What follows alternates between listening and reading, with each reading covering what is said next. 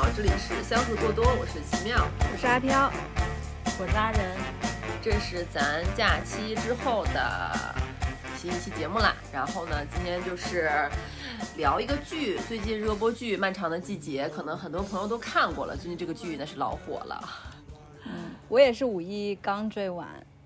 嗯，对对对。然后这个剧刚开播的时候，我记得好像是九点二还是九点三，然后后面它播完大结局之后，现在已经升到了九点五，然后是国产剧悬疑目前评分最高是吧？是我看之前狂飙也就八点五还是八点几，嗯嗯，挺厉害的。作为作为就是三个主播里面唯一一个东北人，就是咱今天啊，就是带这两位。朋友一起聊一下这个剧吧，就是咱们先各自说一下你们最开始看这个剧的一个观看的节奏大概什么样，就是怎么入的这个坑。我是我开始有在微博上有刷到过一些片段啊，一些海报之类的。我开始看，其实开始对他们的那些妆容我还不是很喜欢，我觉得会有点假。一开始可能是看那个。呃，秦昊看他年轻的那种样子看多了，然后他一上老年妆，我就觉得在我的感觉里有点假，然后我就先不没看这个剧。后来还是我看咱们群里一直在说，辣也说哇这个剧巨牛逼，然后那个杰宝也在一直安利我说看这个剧脑子开花，脑子里面放烟火，他说脑子里放烟火。然后我就去看了，我反正五一也没事儿嘛。哎呦，这一看就是恨不得一口气追追完。啊，我是我大概是在他刚开始，也应该也不算刚开始开播了，也开播了几天，然后也是在微博上面刷到的。啊，当时我跟小瑞一块儿，嗯，当时没有什么剧可以追嘛，就觉得说看看呗，看感觉大家的。啊，那会儿看到的大多数的评论都是牛逼，特别好，完了就想看看呗。嗯，当时我追的时候好像已经更到了第七集，还是还是第九集，我有点记不太清楚了。反正就是快更完的那个那个节奏。然后当时有一点犹豫，看了两集了以后觉得挺好看的，有点犹豫还要不要继续看，我好怕一下把它追平了，然后还得等。好像后来，但还好，因为那几天我们本来就是白天也有点事儿，然后就没有一直看，几乎都是到了晚上，可能睡前或者吃饭的时候下饭用。我就觉得这剧真的下饭好使，太好使了。小李是从头开始看的吗？呃，我是对，但是我看的比一般人晚一些，基本上该被剧透都被剧透了，然后大结局我也是看完了的。最开始对这个悬疑题材加上秦昊。然后呢，他宣传的时候打的又是隐秘角落班底嘛，我还是比较谨慎的。嗯，就我不太了解这个导演他的第二部的风格，居然会超越第一部，我会觉得他会不会在就是重复自己，然后再加上之前爱奇艺的迷雾剧场出的，然后当然这部剧是在腾讯播，之前爱奇艺的迷雾剧场出的后面几部我都看了。嗯，但是不是那种能看完的，因为是根本没法看下去。嗯，悬疑打的就是比较强的标签，但是他拍的就是比较的糟糕。嗯，但是这部剧就是我觉得还挺，就是还挺惊喜的。嗯嗯，国内的悬疑剧给我的感觉总是有一点故弄玄虚。嗯嗯，然后画面很很暗，然后每个人都是那种很阴森的脸。但是这个漫长的季节，它就开辟了另外一种属性，我愿意称它为一种喜剧喜剧悬疑，嗯，太逗了。对，我们先用几句话给没看的朋友讲一下它开始这个剧情吧。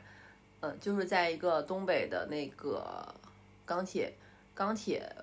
为主要经济来源的这么一个小城，然后嗯，一个老厂子里面。发生的一个故事，就是一个司司机王想，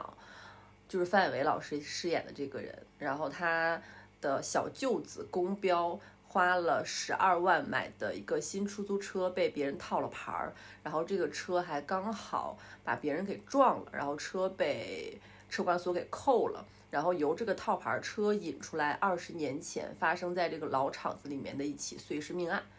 嗯刚开始你们看的时候，是不是都在猜这个碎尸者的身份？我觉得最开始没有什么根据可以去猜，因为他那个整个故事还没有展开，他还没有开始回忆，呃，九七年那会儿发生的那个故事线。但是，一看就是知道，最开始范伟这个这个角色就是给我一种感觉，就是他有故事，他有好多故事。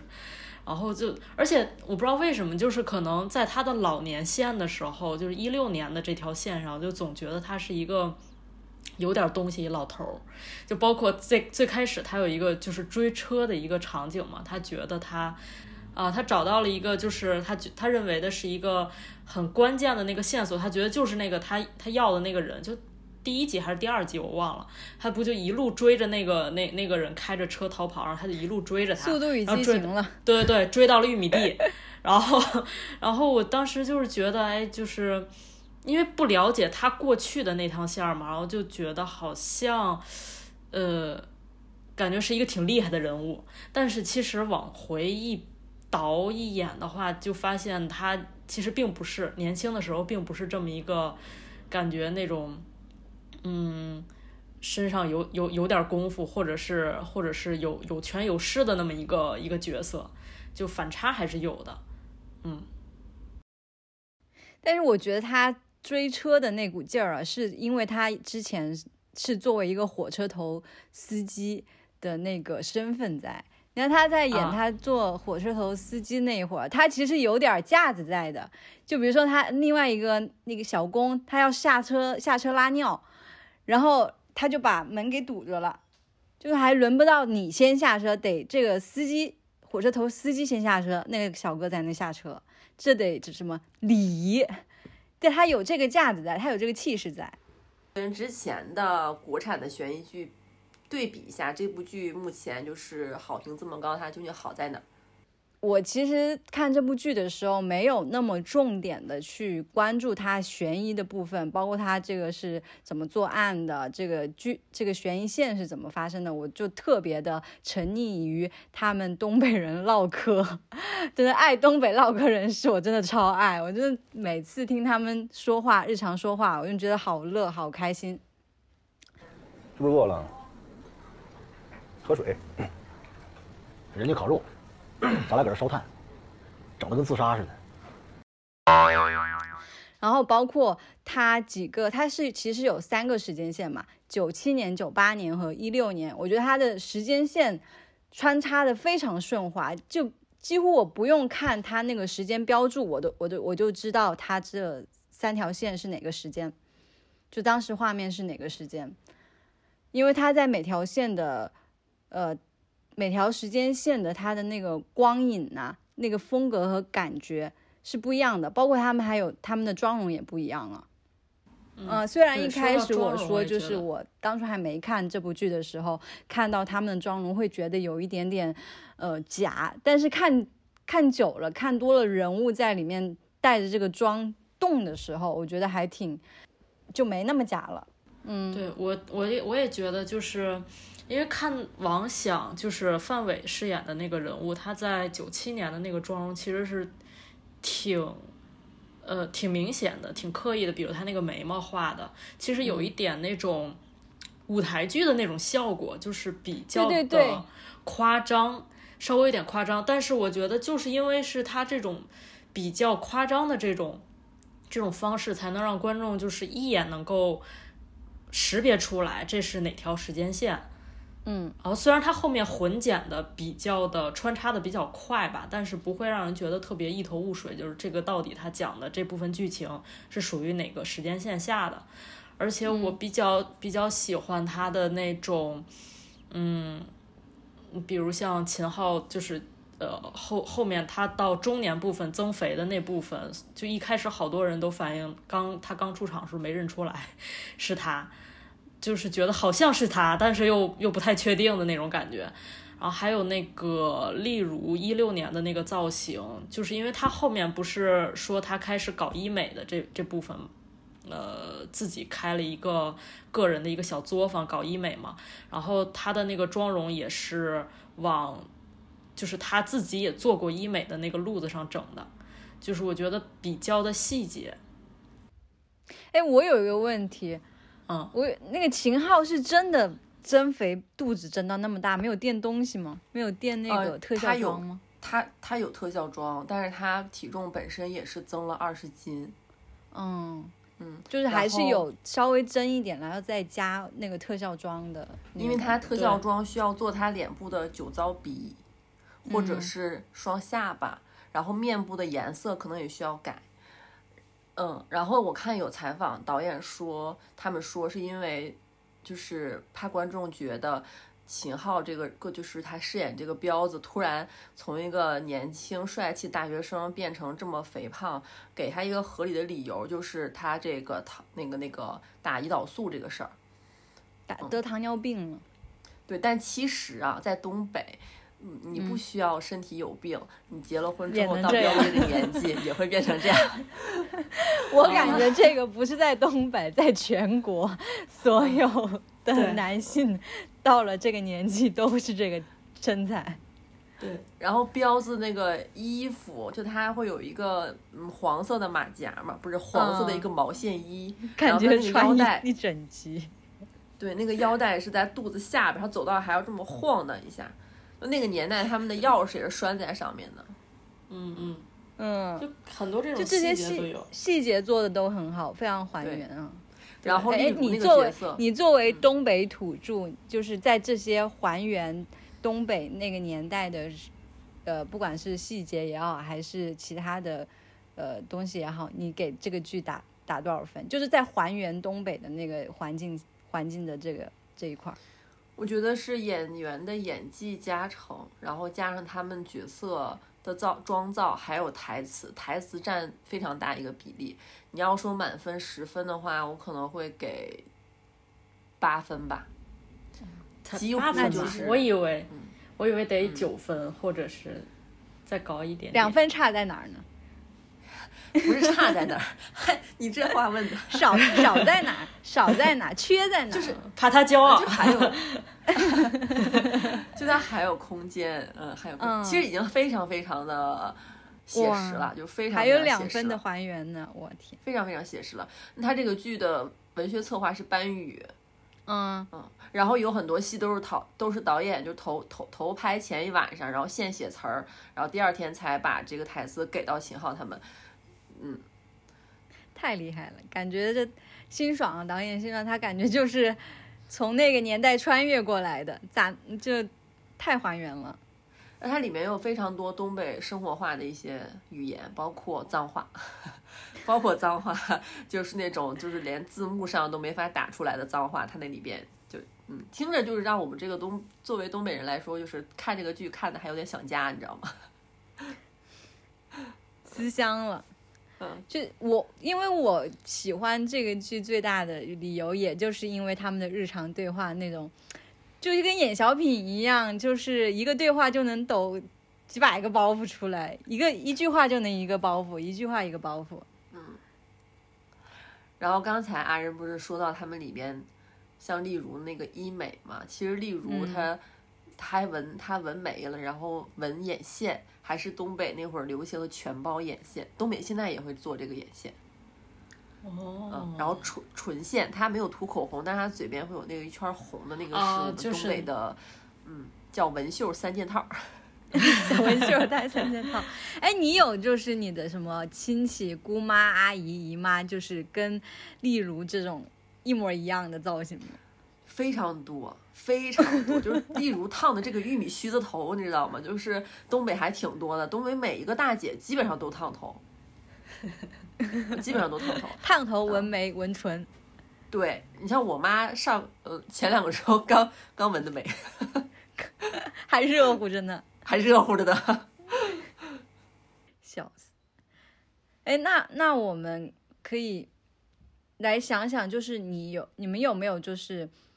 印象比较深刻的一些画面？就是名场面那么多，就现在能想起来的，你还能想到吗？嗯，我想想，我哎，还想，就是那不如我先说了吧。你先说，你先说吧。就就有就 KTV 那场戏，三个人在那个在 KTV 跳舞，我真的是我每次我以我每次看在小红书上也好，在抖音上也好，我刷到那个片段，我每次都要停下来再看一遍，再看一遍，我再看一遍。当时那个第一次看的时候，我就看了四遍。我第一遍看看那个秦昊，因为我第一眼就被他的那个那个跳舞的那个动作给吸引了，太好笑了。然后第二遍看王响，我看他就他太小小个儿，我得找他，我在看看他那个他在做什么动作，怎么跳舞。第三遍我看马队，我看马店马队跳拉丁。然后第四遍我把他们三个一起看，太逗了。你这是人眼识别个人舞台是吗？是，就是秦昊他那个动作真的是太太有意思了。然后刚好，刚好我看完那个看完这一段那一集之后，我在抖音刷到一个就是老模仿东北爹的一个女孩儿。然后她有她有一个视频，她就是模仿，就是中年男中年男性或者女女性在 KTV，就咱咱爸咱妈在 KTV 是怎么跳舞的？我在那个评论下面笑疯了，我觉得东北人太逗了，就就扭的那个姿势，就真的模仿不来，只只有东北人才能做。然后包括这场戏也是。呃，当天杰宝杰宝看完之后，杰宝看的时候，他还跟他就立刻跟我发信息说，他说我十一集封神了，就就这段 KTV 的戏就讲了三个，感觉是有有股燃烧那个味儿，你懂吗？就那个韩国那个电影，就是迎着感觉三个男人在迎着那个日落在跳舞的那种感觉，就是已经他们的。生命还，他们的命运已经要快画上句点了。这个 KTV 跳舞就是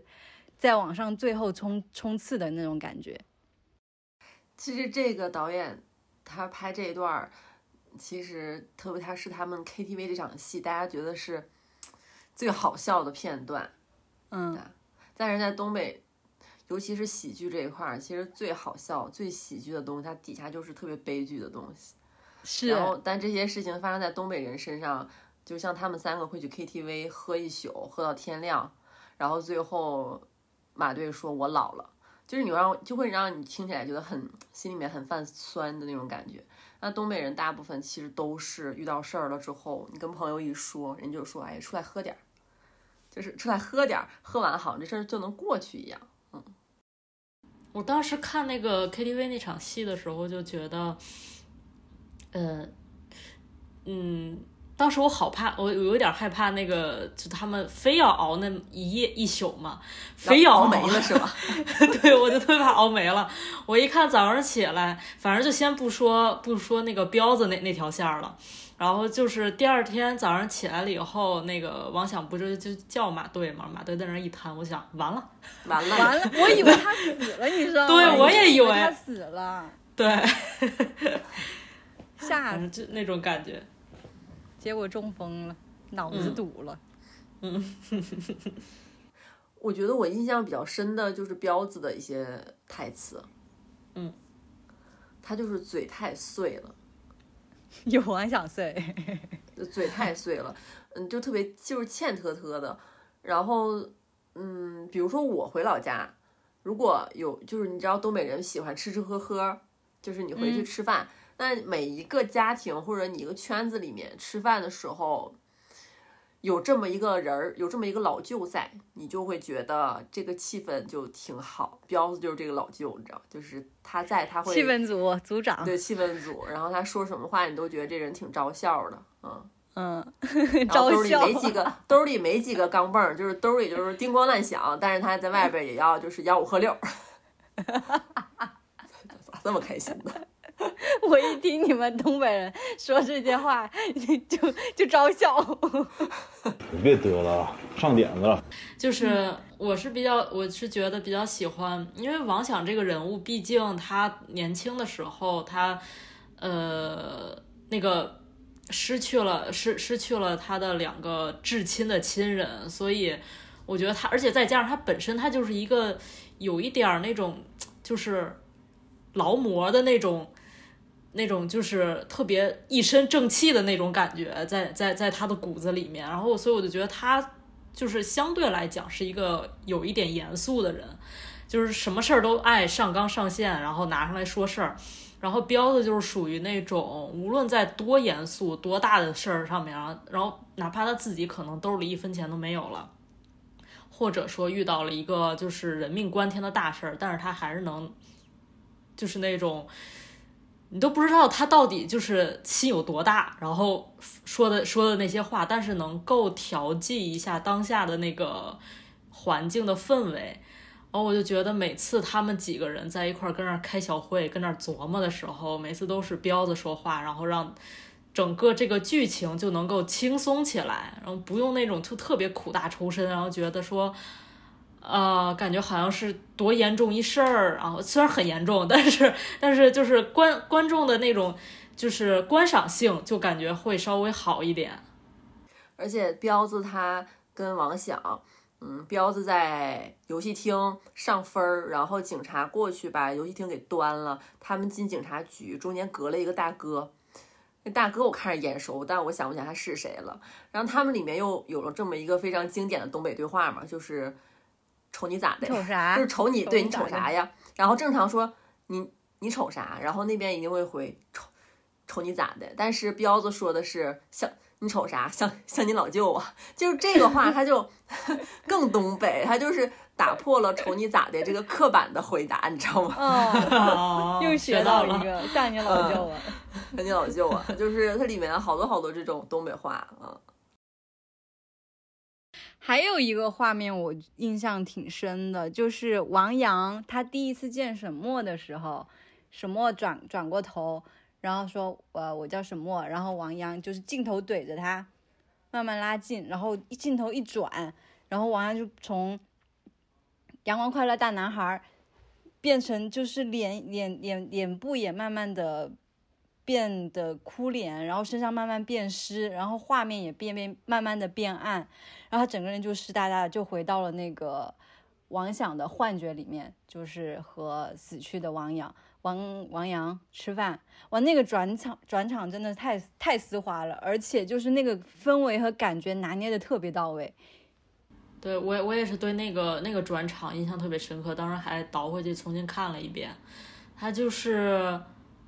嗯，我觉得这是一个特别巧妙的一个转场手法，就是告诉观众后面就是出事儿了，而且跟有事儿沈墨沈墨有很大很大的关系。对，一定是这个女孩出现，然后给王阳带来了王阳带来人生的就是对人生命运的改变，对对对。然后，但是呢，这里就先不展开讲，然后让你先看别的什么的。我觉得就是整部剧，它就一直在用这种类似的手法在处理，就不会说让你觉得好像，嗯，咱们要讲一个事儿了，然后咱们就来讲这个事儿，就是对，然后然后可能就会就会跑偏了，然后整个主线就就就被带跑了那种感觉。然后他就是会先留一个扣儿在前面，然后后嗯面可能过了两三集以后，然后他还能把这个扣儿再圆回来。对慢慢解这个扣。对，但其实我看悬疑这个部分对我来说，我我我的感受没有这么顺畅，主要的原因就在我自己身上。就是现在要想看一部好剧，特别是国产剧，我必须要戒网。就是小红书已经给我基本上，你就不我看到第三集，对我看到第三集的时候，他们已经猜出了碎尸身份的呃至少三个版本，然后至谁杀了谁，谁抛的尸，然后给出了好多好多不同的答案，甚至包括这个转场，热心网友说王阳有分裂症儿。就是本来这个剧它也许没有那么烧脑，但是在小红书搞得我就很烧脑，每天晚上我就琢磨，哎呀，因为我看的比较慢。然后就是它很多一些，嗯，就可能关于这个命案本身的一些线索，我基本上都被剧透完了。哦，我觉得，我觉得就是网友对于，比如说像王阳的分裂症啊什么的这种这种前面的这种揣测，就是被其他的很多对国产悬疑剧给带的，就是之前国产老整这些。对，老得整这些，就是因为他最后他圆不回来，他就必须得说这人有分裂症啊，或者怎么着的。嗯，然后但是这个剧它就是没那么多有的没的，它就是一些非常非常现实的，然后每个人生活中都会遇到的这种问题堆积起来，然后造成的一些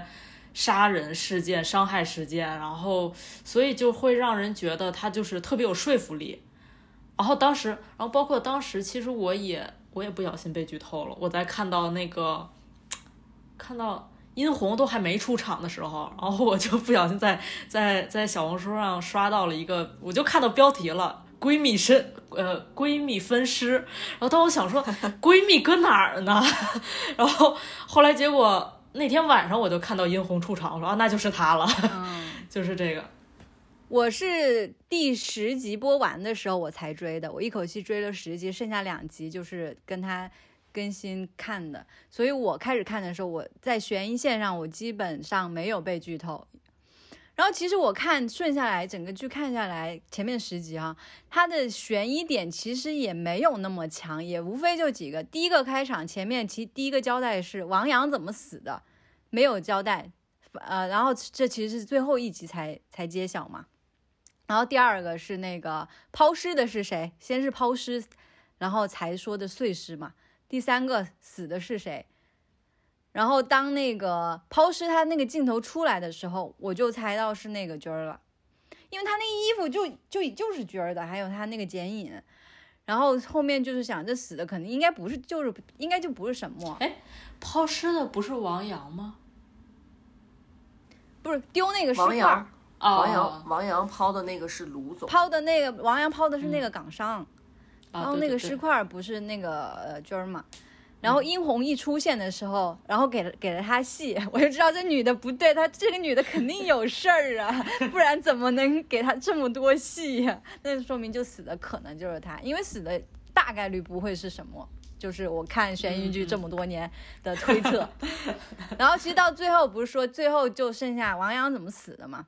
那王阳就很明显，肯定跟沈墨有关。那要不就是沈墨杀的，但是沈墨应该就不会是杀他，要么就是那肯定就是因为在那个小梁河那个桥上，王阳为他跳过一次，我就猜到那个沈墨肯定也得跳一次，那就王阳肯定就是因为救他死的。其实就是很简单的，没有那么多七七八八的什么作案手法干嘛的。其实那，所以我看这个剧的重点都不在悬疑悬疑线上，我主要看这些人的命运呐，一环扣一环。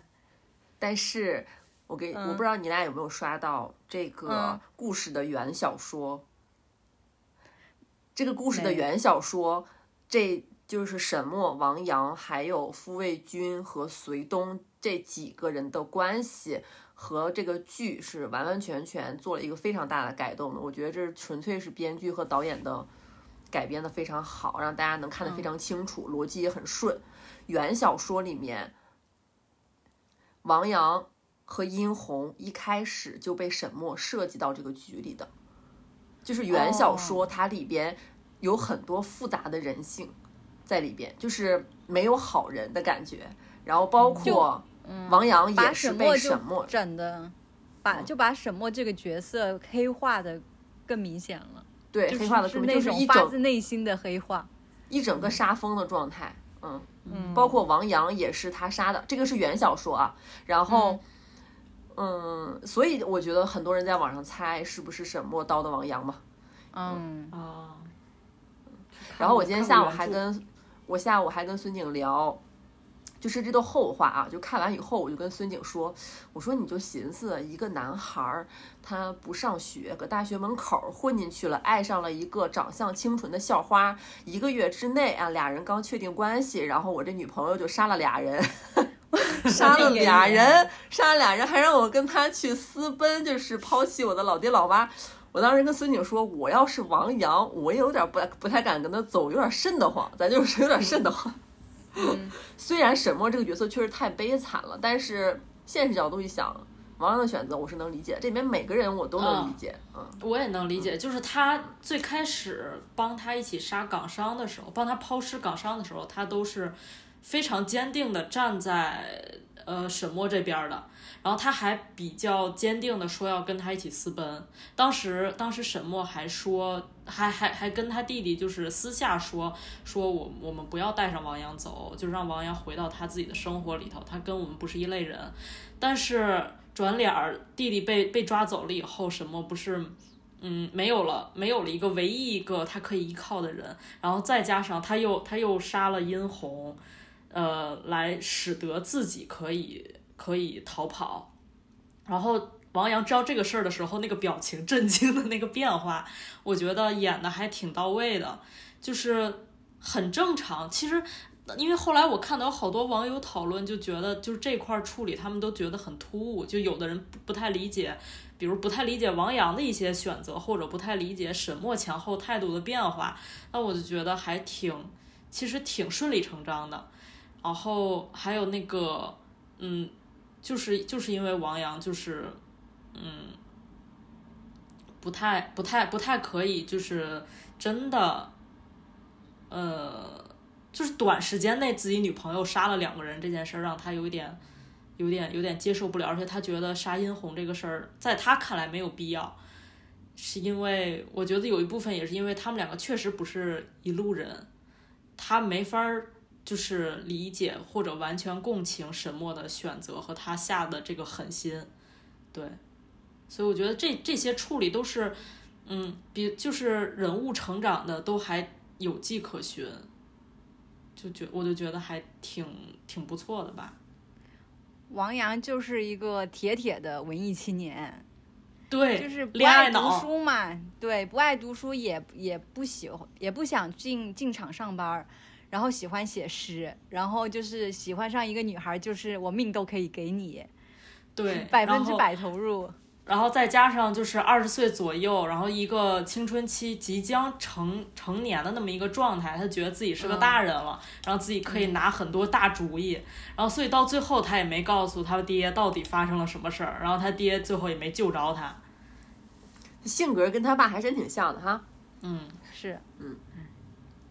那咱们再说回来，再说说剧里边咱们这个老年人三人组啊，老年三人组，嗯。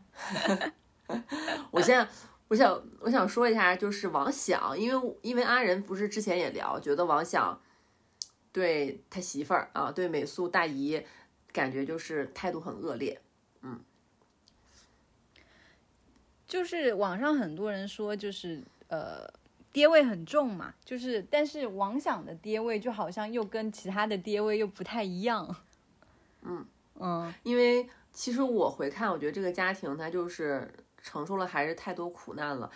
沈墨的这个出现就像是一个蝴蝶效应的一个中中间的一个一个触发他们的点一样，然后就导致了王想就是老王家一夜之间，咱就是说家破人亡，咱就是说儿子就是喜欢一个姑娘，然后我这这没没了，然后媳妇儿也没了，对吧？我觉得王想作为父亲来说，他。在他们这个厂子里，之前你们也说他就是有他自己的一些骄傲在的，嗯，而且那个年代东北的这种老工业基地的厂子里面，他们真的就是觉得是铁饭碗。然后王想还是开火车的司机，他的那种自豪，对呀，但就是更更自信了。然后他，你看美素大姨还没有班上，然后大姨那个年代心脏不好还能装四个指甲，老贵了。装个桑塔纳，对，所以我觉得王想对美素是其实是好的，只不过他就是太典型的东北男人，就是我嘴不好，我不会好好说话，嗯嗯嗯，不不太看见他的时候，他就嘴贱。他其实对美素其实挺好的，就是呃有有一集是王阳对他妈就是嚷嚷，然后那个王想就说你怎么跟你妈说话呢？就就是怼回去，就是其实有一些。对，其实有一些片段是表现出王想对美素还是挺挺关爱的，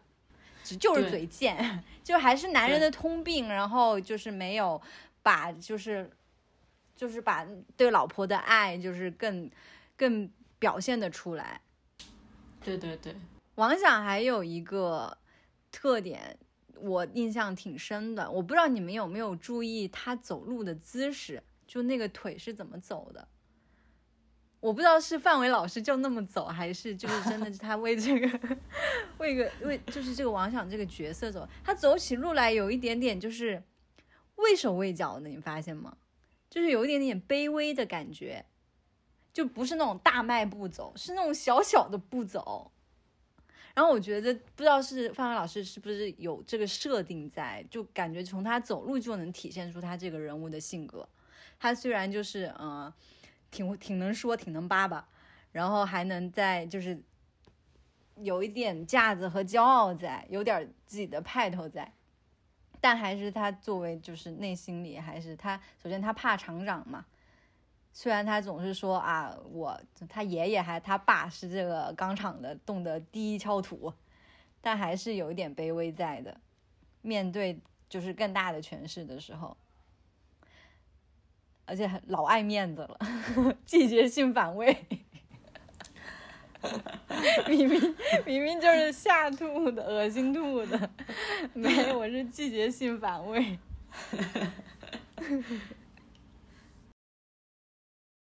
哎，那如果就是这种爹味啊，就是你们能接受吗？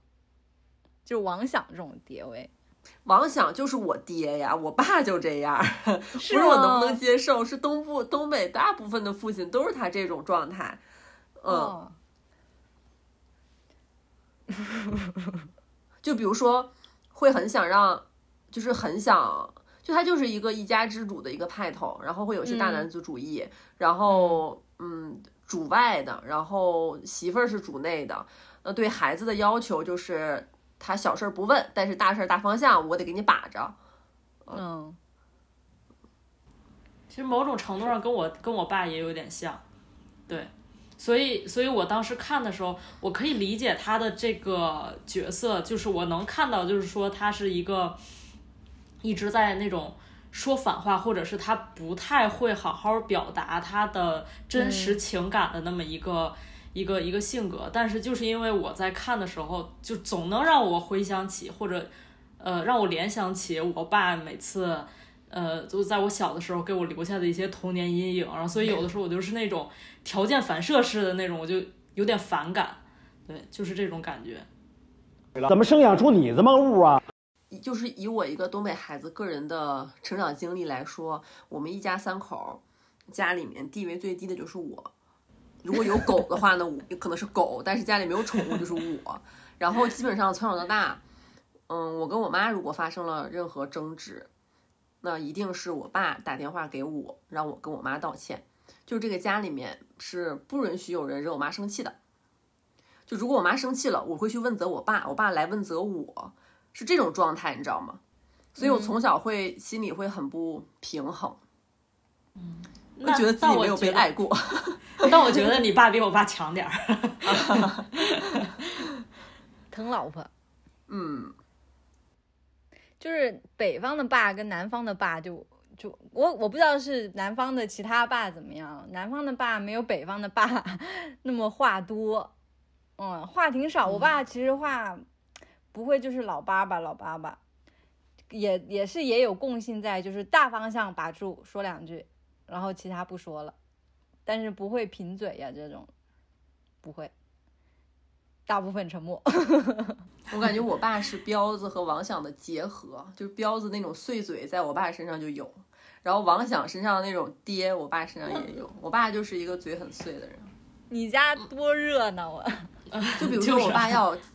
就比如说我爸如果想嗯讲一个今天外边别人家发生的事儿，我爸会下意识的模仿人家媳妇儿说话，连扭捏的动作都要做出来，就是非常奇怪，他特别喜欢模仿别人，然后还模仿的比较像，就特别招笑。然后如果一桌人吃饭，我爸一定是话最多的，然后最最能活跃气氛的那个人。好快乐啊，有这样的爸。对，所以这个剧里面，我说我看的时候还是比较亲切，就它里面真的特别多我们东北人的影子，包括它里面的一些人名儿什么的，邢三儿嘛，嗯，我我感觉我恨不起来这个角色，就是因为他叫邢三儿，因为我爸叫李三儿，啥呀？都爱叫三儿，对我因为排行老三在在东北都是三儿，哦就叫三嗯儿了，就叫三儿，然后三叫三哥，对，三哥。所以最后没就是当邢三儿，嗯，去王想家就跟他和解那场戏嘛，然后就跟他说：“你别跟我撕吧，什么这给钱，我比你有钱。”然后最后那个他还说你以后就叫我三儿，听着近。我当时眼泪就要下来了，嗯，我没想到感情分是在这儿呢。感情分是在这叫三儿名太像。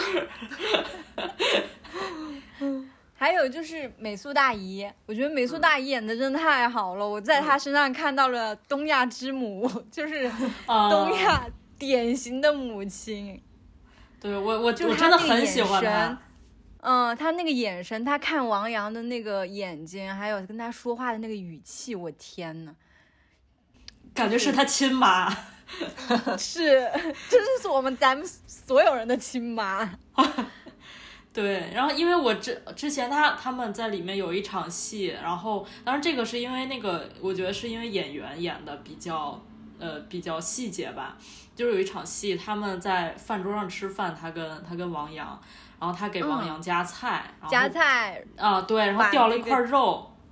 对，不小心掉桌上了，然后他就嗯下意识的顺手把那肉夹回自己碗里了，就是那种亲妈会干的事儿，然后就特别细节，特别生活。特别细。还有就是王想不是吐了，然后送医院嘛，嗯美素不是在边上照顾他吗？你们记得吗？就是那个护士扎针的时候，嗯，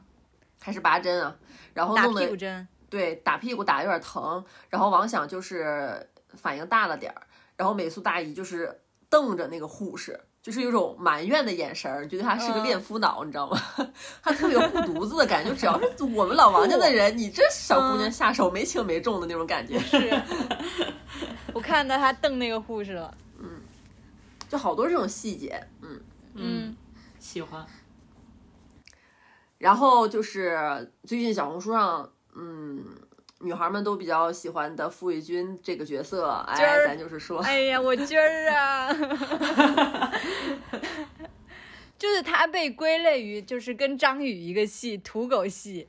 你们知道吗？就是土狗系男孩儿。之前在张宇火的时候，杰宝还给我发一篇就是这之类的文章，就是张宇他就是那种小县城里面的那种。呃，平时不爱说话，但是老实干事儿的那种男男的，然后有一个自己摩托，然后特别想就是下晚上吃完饭之后，然后他二话不说就带着你骑着摩托去兜风，然后兜完风吃碗夜宵，然后就吃完之后就干，傻傻，哎呀，就就不是说就是就是想，就觉得这种土狗系男孩就是怎么的，就是都能，就是那个力量使不完 的那种感觉。而且全程他还不怎么说话，对，就是闭嘴是男人最好的医美嘛，太迷人了。嗯今儿啊，然后他打架的戏份也是，我觉得拍的挺好的，好像他们就是会打打很久。然后我看采访，他说就是打到没有力气，然后就只截取里面的一一个片段那种。一个片段，真打。那个宇宙编辑部，他他在里面演那个结巴纳日苏，就我是看宇宙编辑部才看到他，然后几乎就是中间就没多少时间，就在漫长的季节里面看到他。这两个角色，我觉得是有一定的人物共性在的，就很像都是土狗呗。对，哎呀，真的太喜欢这种男孩了，我超爱。对，我觉得主要也呃还有一部分就是得益于他是个哑巴，在这个里就在这个剧里面，是，其他男的都太太巴巴了，他一个哑巴鹤立鸡群。对，其实这里面的女性角色怎么说，都太惨了，殷红啊、丽茹啊、沈墨呀、她都是咋说呢？都是没有选择的一种痛苦。还有太什么的大娘，什么的大娘啊就是从从对，头沈墨的大娘，她也是其实她也是一个受害者，虽然她也是一个嗯。加害者。嗯。然后因为网上有人不是讨论说例如说例如耽误彪子嘛，因为我觉得大家其实就是被彪子的搞笑就是的滤镜给蒙骗了。你仔细琢磨琢磨的话，彪子这样的性格就是在东北跟你做，就他当你老舅行，他他当你老公可能真的不太行。背着媳妇儿把存折里的钱都拿走，然后买一个泡水的车，就是有点霍霍人，你知道吧？嗯嗯，就有点不过脑子。嗯嗯，想一出是一出。嗯，太虎了。所以他他后期不是买彩票什么？这个东北也特别特别的常见，就是东北的彩票站。我记得我小的时候，嗯，周围这个彪子这个年纪的人吧，包括我爸他们年纪的人，他们下班路上都会在彩都会去彩票站。嗯，感觉彩票站啊，然后钢厂，就不管什么厂子吧，呃，就这些原没有听明白你的意思。哎呀，干啥？Siri，我的 Siri 叫了，就这些地标性的东西，似乎。在东北下岗潮的那一那一段的故事里都会出现，因为在班宇的故事里面，就冬泳里那个书里面也出现了，就是彩票站呐、厂子，还有落寞的作家这些角色，这些这些建筑，好像就是东北下岗，就是那些人，这些人好像都是可以同时是一个人分出来的角色，在那个背景下。就感觉所有的东北人在那个时代下都在共享着某一种相同的命运。因为，呃，虽然我是东北人，但实际上我离像华钢这样的下岗潮还是有点遥远。嗯嗯，那他们那会儿是上个世纪九十年代末。嗯，我在网上有看到有一些人对当年下岗潮的一些描述，就他实际上就是真正。嗯，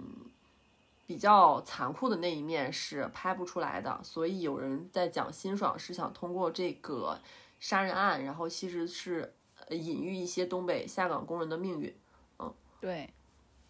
嗯。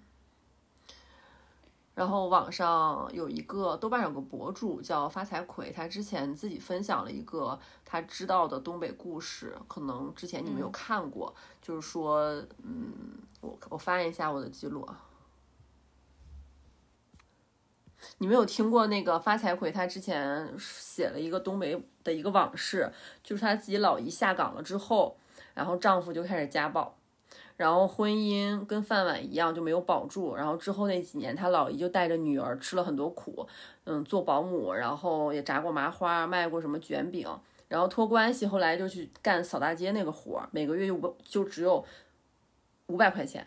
然后有一次是年关前的一个深夜，他老姨收工回家的时候，就碰见了一个劫匪。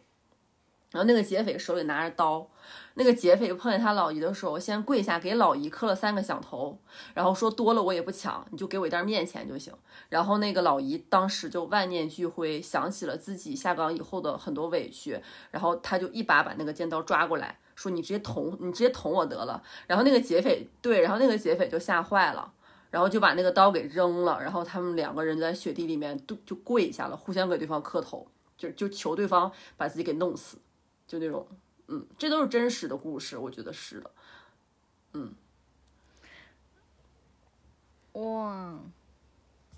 就是，嗯，我看了一个博主，他是说，呃，他把那个这个剧的，呃，下岗的背景比作醋，因为醋是吃饺子的灵魂嘛，然后他把，因为有了这个。下岗潮的这个背景是这部整部，其实才是这整部剧的灵魂。什么碎尸案呢？其他这些才有了饺子。嗯，然后包括班宇的他那那个故，他的冬泳的那个故事里面也也好多这种，就是像你像刚刚说的那个故事里面这种情节，我就觉得就是每个人在。哎呀，感觉就是，感觉就是谈话内容一下荡下来了呢。要下面要讲一些严肃的话题了。就是每个人，就这部剧给人一种非常强的宿命感嘛。然后那那会儿我就在想，这个宿命感到底是在讲什么？然后我就想，就是是不是？然后我得出来的结论是，就是每个人都没得选。就在那个下岗的那个背景下，像王想，他他是一定会要找出，因为要找出儿子是怎么死的这件事情，而发生后面的这些，包括他去帮助警察去去调查这些案子，去找各种线索，他就必定是要为儿子要得到一个儿子死的真相去做后面的事情。然后，嗯、彪子，彪子，他他其实是那天王想没有去，没有跟王想去找王阳，然后王阳那就死了。我觉得彪子那天是有愧的，然后正因为这种，正因为就是这个有愧，才会后面一直跟着王想去帮他做那些事情。然后马队，马队他脱那个警服，他是不情愿的，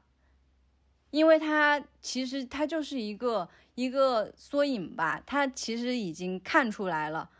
上边不看重这种个人的，就是这个案不看重碎尸案，上边看重的是那个港商那个经济纠纷的那个案子，就就是集体利益大于个人利益嘛。然后他不情愿的脱了这个警服，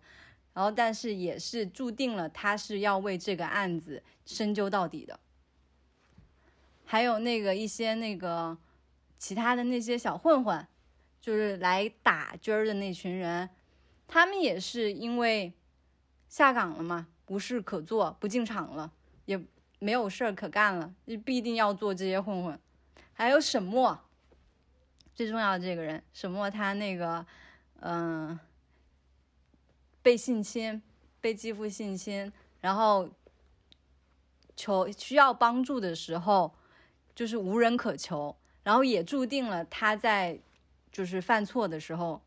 就是就没有退路了，感觉这些人物的命运说是宿命感，但是就是这些人物就因为这些事情就会这样发生后面的事情，就会做那些事情。我觉得这就是可能就是大家所说的那种宿命感。想说那个想说那个剧的那个章节制，就是的那个安排，我可太喜欢了，就是。就是它第一集是三个章节，然后，然后到了最后一集是第四章，就是雪开始下下来了以后是第四章，然后中间的那十集左右全都是第三个章节，就是所以就是整个整个事情发生在秋天，然后对应着漫长的季节嘛，所以中间的第三个章节最最长，然后到最后整个事件结束了以后，然后终于到了冬天。雪下下来了，然后也到了第四个章节，我就特别喜欢这种特别诗意的安排。然后当时我都感觉我都高潮了，快 打个响指吧。对，而且它不是那种通篇从头到尾让这件事情发生在大雪天，而是最后让一切归于平静，然后有一个和解的时候，有一滴雪，有一片雪落在王想的脸上，然后化开，那个画面我也觉得还蛮动人的。嗯，是的。说了这么多，那么咱们就是最后再浅浅聊一下这部剧，大家看的时候有没有觉得有什么小缺憾或者是不足的地方呢？哎，我还有还有个没说呢，就是东北的语言风格啊，就刚刚讲了，就是挺挺严肃的一个那个宿命感的话题，然后还是想想再乐一乐，就是我不是刚前面就说特别容易被就是。他们的对话逗乐嘛，我现在想起来就是能想到那个画面，我给大给大家复述一下。还记得就是他俩想让你想让我现场给你教学吗？对你能不能再还原还原一下？就是东就是那个他俩谁彪子跟马队在蹲人的时候，然后马队就是想抽纸去上厕所。然后他俩互怼那片段，你还记得不？我不，我记不清那么完全了。我大概记得就是彪子说，上个厕所用多少纸啊，是吧？嗯。然后马队说够你擦嘴的，是吧？还有就是王响，对，然后王响在车管所跟彪子那段然后王响说他，你那个行了，别跟人吵吵把火了，下回注意。然后彪子说：“我注意，他套我车牌，我注意。你可一天别叭叭了，都说不到点儿上。还有里面有一个，呃，就是邢三儿，邢三儿的语言其实也特别特别纯正，就是个纯血东北人啊。然后他嗯他就是他们在王响家里面，然后彪子在后面嘚啵嘚啵嘚啵，一直在那儿说邢三儿，然后邢三儿回头，他会有一个声音突然变大，就是嗯让彪子别说话，他就会说你可毙了吧你，就是那种你可毙了吧你！他不是东北毙了，就是毙了这个词儿，我不知道你们嗯能不能懂，就是对。闭东北小年轻都这么说，嗯，就是他有一点社会气的那种话在里面，对，嗯啊，彪子那个见那个，例如他相好那好哥，然后不形容他就是他的穿着外吗？挺有派呀，挺有派的，挺有派呀。笑死。还有什么？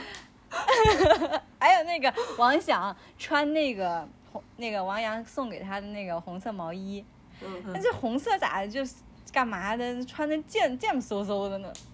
贱嗖嗖的也挺好，挺有挺有意思的。哎，你还记得你之前咱们一块上班的时候，然后你有跟我说，你有形容过我五颈六瘦的呢？然后这个五颈六瘦，我在这个剧里听到了。当时、啊、见着活的了我形容 你无极六兽，那一定是因为你上班的时候就是摸鱼，然后就是东左左顾右盼，然后东摇西晃，就是一个火燎腚。孩子们待的无极六兽。对，无极六兽，还有例如说彪子撒谎撂屁儿，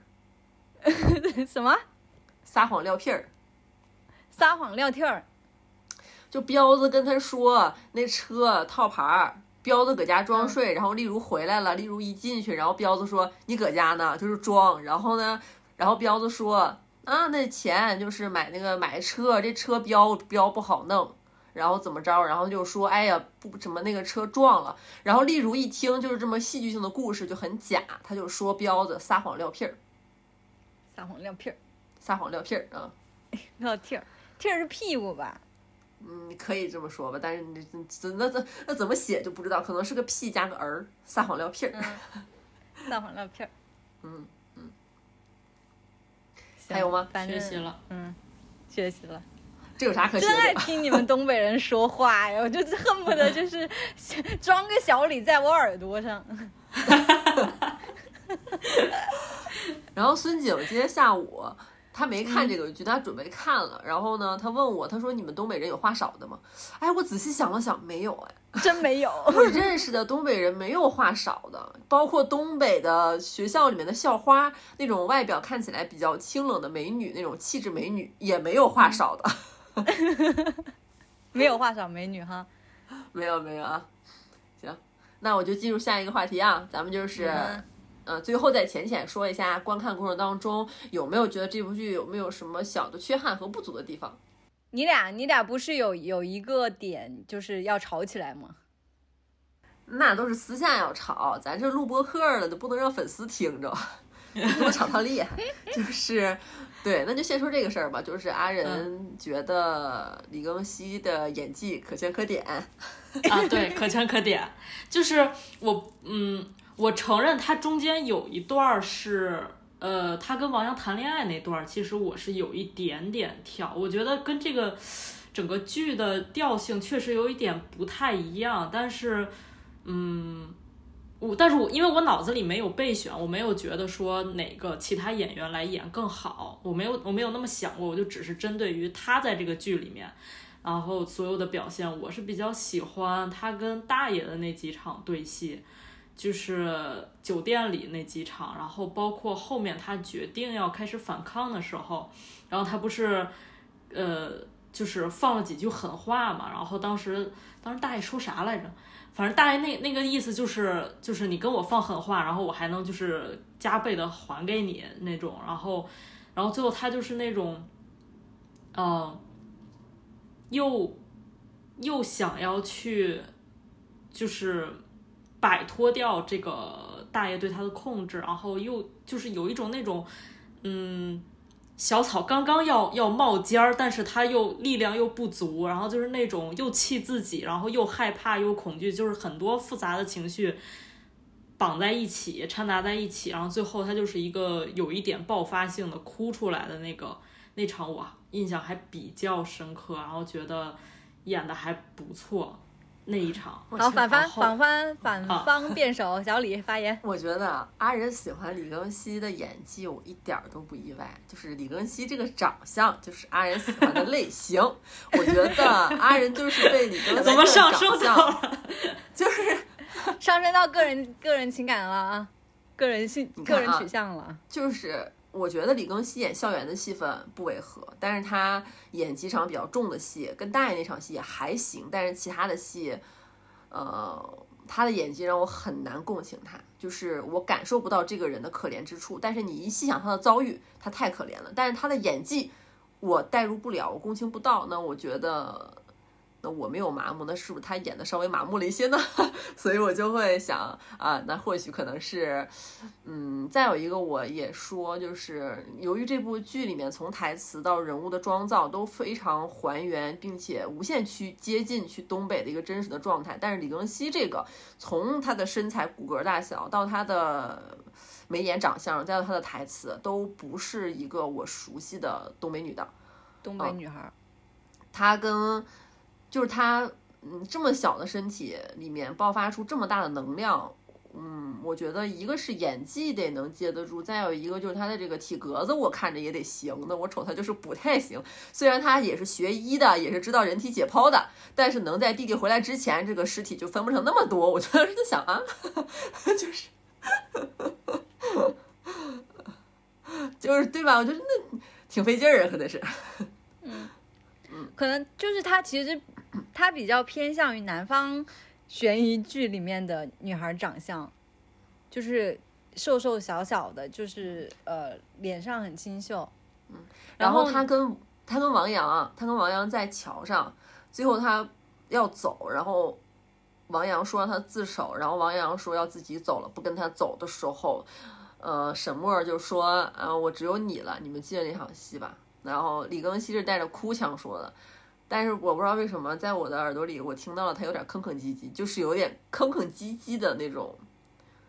就是仿佛是在他演《小欢喜》那系列里边拉着黄磊老师的手嗯说，就有有点儿点，有点点撒，带点不是说撒娇啊，就反正有点哼唧了。啊，有点哼唧就是和他和他那种就是刚刚杀了两个人之后的那种、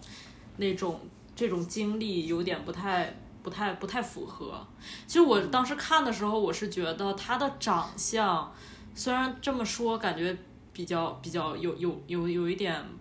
太片面了，但是我觉得他的长相确实在这个剧里头有一点点。嗯，和他这个角色有一点点没有没有完全能够对上，就是、就感觉好像，嗯，因为因为首先这个剧情里面告诉了观众们，就是他之前是被大爷性侵猥亵啊之类的，然后再加上演他大爷那个演员确实长得也挺猥琐的，然后演的也挺猥琐的，然后就会让观众会去就是有一个加持，就是对于同他的这个身世的。呃和他这个人的呃过去的同情有一个加持。但如果没有这些塑造，或者说这些塑造弱一点的话，就就觉得可能从他本人这个演员本人身上，可能看不出这么多的遭遇和经历。嗯，对。但我我是觉得有一点是比较难演出来的，就是跟他他每次跟大爷在对戏的那个那那几场下，就是那种又恐惧又又厌恶，然后想想跑，但是在表面中又跑不呃了，，在对又跑不了，就是他他是一些就是在表情之下的一些情绪的涌动，我觉得这个东西其实还挺难演的。然后我、我觉得他可圈可点的是，我觉得他没有那种，他虽然跟这些老戏骨对戏，就是你不能说是他们平起平坐，就不能说平齐的这个演技，但是我觉得他也没有说到那种就是没呃完全没接住，对，完全没接住到，我倒觉得也不是，所以我觉得还可以啊。整体来说是还可以的。嗯，行。行，行行行，因为因因为这个，我也我也有看网上，就是也会就是大家也会对他的演技讨论嘛。那嗯嗯，我觉得讨论讨论也不是什么坏事嘛，就是他就是还有很多成长的空间。就人家还有进步空间呢。嗯，对，还有进步空间的。然后主要是大家就说，你说这个戏要是张子枫吧，那张子枫一来，你就觉得这事儿肯定是他干的。对，张子张子枫不行。哎呦，张子枫现在有点脸谱化了。嗯，这小姑娘。对，这小姑我看还我看还有人还有人举例那个、呃、刘浩存来着，但是但是不行，他他缺少了那种缺少了那种就是就是那种小白兔的那种感觉。就虽然这么说也不太对，但是啊、就是缺少那种啊感觉。，我们浩存还不够小白兔啊。然后包括今天下午，今天下午就不是说那个，如果是一个东北，小李不跟我说，如果是如果是一个东北长相的女孩演的话，就不搜了一个演胆小鬼的那个叫黄叔是吧？那个他角色叫黄叔，那个演员叫王玉文。啊、啊，就是我想，我想，我当时看到那个照片，王一文的照片，想象了一下他去演沈墨这个角色，其实我也不太能把这个他跟沈墨这个角色融合在一起，因为他太太板正了，你懂我意思吗？嗯，就高高的，然后呃，脸五官就是那种是那种非常大气的那种五官，就他就失去、这种女孩就失去了那个李根熙他那个小白兔的那个形象，因为大爷肯定是他不是给他买洋装嘛，让他买洋装，那沈墨在这这个故事里，他肯定就是一个洋娃娃小白兔，就是那种清纯的那种形象。嗯，就虽然李根熙缺少了一点东北味，但是基本上在外形上，我感觉还是跟沈墨的这个人物形角色还是挺吻合的，嗯可能就少一点嗯那个东北女孩的那个劲儿。嗯，行，咱就不替导演选角了啊，剧嗯，剧都拍完了，挺好的，挺好的，挺好的，挺好的。哎呀，行，但挺好的。但其实除了这个，嗯，对对对，整个整个剧我我还有还有一点就是，嗯，就是就是最后那个他最后一集，王想捡王北那个是吧？对对，捡捡王北的那个那个那个那个情节的设置，就虽然我感觉啊，他是想在结局的时候搞一个稍微提比较一下，对，然后对，然后有一个比较诗意、比较浪漫化的一个处理，但是我就觉得他跟前面整个十一集的那个，就是他想要努力去构建、搭建一个符合当时时代背景的这么一个一个一个一个剧，就是有有一点背道而驰，因为我觉得前面很写实，然后这里突然突然就很理想化就音就很对一个健康的男弃婴，就就你上哪儿捡去？是就那种感觉啊。因为当时我和小瑞看的时候，我们俩在看到呃八九集、九十集的时候吧，然后好像呃当时他刷小红书，然后说看到剧透了，说后面讲到说那个例如跟厂长搞的时候。呃，怀上孩子了，然后当时我下意识的反应就是那是往北，就是、嗯就是对我本来以为例如把那个孩子生下来了，然后可能可能比如说生下来了以后，比如说彪子不心里一直不不能接受啊，或者怎么样，反正就是他们俩带不了，然后就过继给王想了。我觉得这是一个比较合理的一个设置吧，或者他该他他再怎么去圆一下，结果没想到就是铁路边上捡的。对其实这个我觉得有一点点原小说里面王北是港商的孩子，哦，哦，就是他原小说里面王王北是港商的孩子。我觉得导演是避免咱们观众就是觉得这事儿实在是过于复杂了。嗯，啊，再有一个像阿仁说的是，在火在铁路边上捡一个健康的男婴这事儿，看起来就还蛮，嗯，不切实际的。但是我想，有没有可能是那个年代，那个年代就是社会上比较乱，这个小孩儿如果不是这这人这些人物里面的谁的孩子，那有没有可能是拍花子的东北那会儿，然后包括拐卖儿童的，反正就种种意外吧。嗯 嗯，就另外一个悲惨的故事了。嗯那就是了呗。嗯，就即使是个男婴，我也养不起，我也养不了，得弃掉。而且啊，我是从东北出来以后，我才发现一个事情，就是特别是我嗯，五一我去小胡家，然后跟小胡家那边的亲戚聊天儿，我才发现东北在计划生育的时候，那真的是管的是真的是严，而且东北人这个自律啊，绝了，不让生，我真的绝对不生，一个都不生说不，生就不生。说 不生都是妄想。就是我出来之后，我就发现，哎，怎么我的大学室友有姐姐有哥哥，然后去比去去去河北或者去其他地方，一个家至少都两个小孩儿。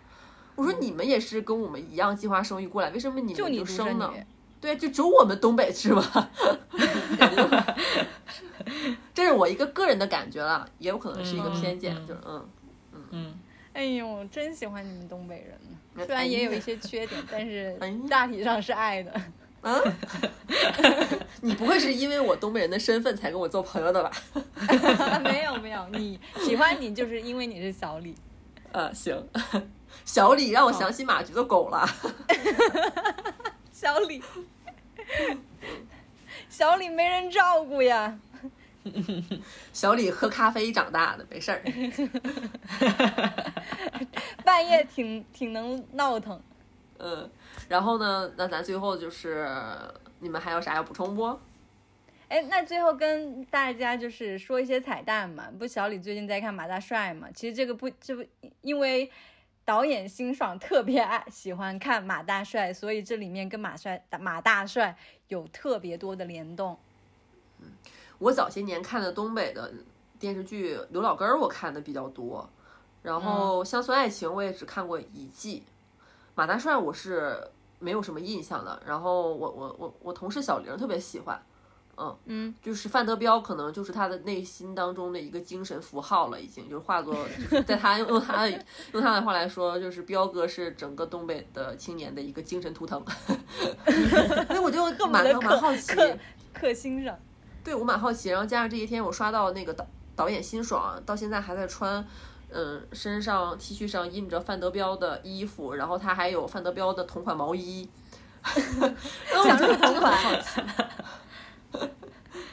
真的我。就去看了，嗯，在我就现在看到第十一集了。马大帅讲的就是农村人进城务工的事儿。嗯，那个年代很多电视剧都在拍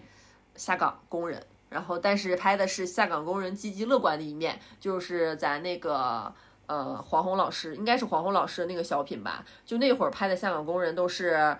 呃什么，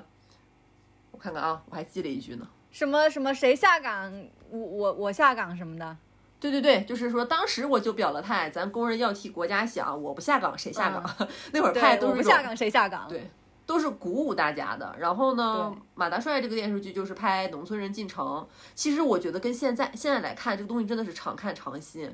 嗯，赵本山那个角色，他就进城到现在，我看他干了好多事儿了，到现在他都干到了。嗯，哭活儿就是给死人家去哭丧嗯，，哭丧，现在也有这个活儿。对那个年代估计就是没有快递和外卖，不然的话估计他也要去做了。就，嗯，范伟老师在《马大帅》里面是演范德彪嘛，然后彪彪子老舅子，，然后嗯他也是老舅然。后这部那个秦昊演的角色也叫彪子嘛，这也算是一个继承吧，继承了这个名字。嗯，然后范德彪哎和马德胜嗯中间也是凑了一个字儿，我觉得也是可能有点关系。嗯，还还有还有，我看到说是那个呃，王响跟彪子不是老是去吃那个下的馆子嘛，吃烤肉。然后好像那个烤肉，对桂英风味烤肉店，然后桂英是马大帅里面那个一个餐馆的老板娘，然后范德彪是跟他相好过，后来辜负了他，对，然后桂英来这儿露面了，桂英老仗义了。嗯，还有那个那个维多利亚国际广场那个 KTV，也是在马大帅里面，也是一个也是一个地标吧？对，然后马大帅范德彪在桂在维多利亚就是嗯保安头子彪彪哥。嗯，然后那里边他的外甥女儿，也就是马大帅赵本山饰演的那个的角色的女儿小翠儿，就是从村里面逃婚出来，然后要去维多利亚找一份工作，就跟沈墨进维多利亚找一份钢琴的活儿，就是也是差不多的。就是当时在看那个《漫长的季节》，王想去接王阳那天晚晚上，然后碰到那个侏儒的那个门卫，然后那个不是说在哪儿见过你呢？就是那个门卫，侏儒门卫也是，是不是在马大帅里面也是演门、啊，好像是对对我刷到那个，是吧？然后我开始看的时候，就我当那个门卫问我是不是在哪瞅你眼熟呢，我就知道这肯这里面肯定有梗，但是我不知道这个梗在哪。后面去搜，就果然就是跟马大帅的联动。所以就是看完这个剧，我觉得后劲儿比较大。就是我现在要看马大帅恶补，你知道吧？还有一个，还有一个就是除了范伟老师的马大帅，还有一个秦昊的，就是彪子不是跟那个例如去看电影嘛，然后彪子后面说，哎呀，这偏选的选。就是没有选好这片子，他们他俩看的是那个《春风沉醉的夜晚》，秦昊演的，讲同性的，两个男的，两个大老爷们在那儿鼓鼓鼓秋秋的。彪子也是虎，行吗？今天感觉像是东北话教学，阿 飘在那儿努力的训练自己的口齿。超努力。嗯，行，那今天说了这么多了，然后嗯嗯，就说到这儿吧。嗯，嗯，这是为数不多的我们三个同个阶段的追的一部热剧了。就之前看剧，咱们仨好像都是岔开的，是吧？嗯嗯，咱们所以就趁着热乎，赶紧把这期录了。嗯好嘞，那咱们就下期再见吧。嗯，嗯，就没看的就赶紧去看吧，就挺好看的。对，然后看了的也可以，就嗯是给咱们留言，就说说你印象深刻的一些对话呀、画面啊之类的。是的，是的，行，好，那这期就到这儿啦，那我们下期再见，拜拜。拜拜拜拜。在那桃花盛开的地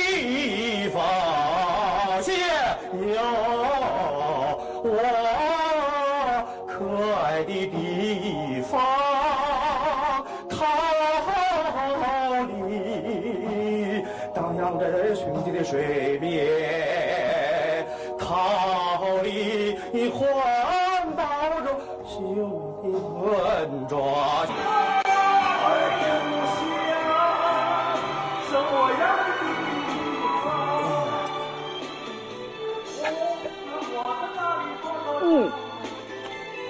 总是把你深情的向往。谢谢。唱的不好，请多多指教，给点掌声。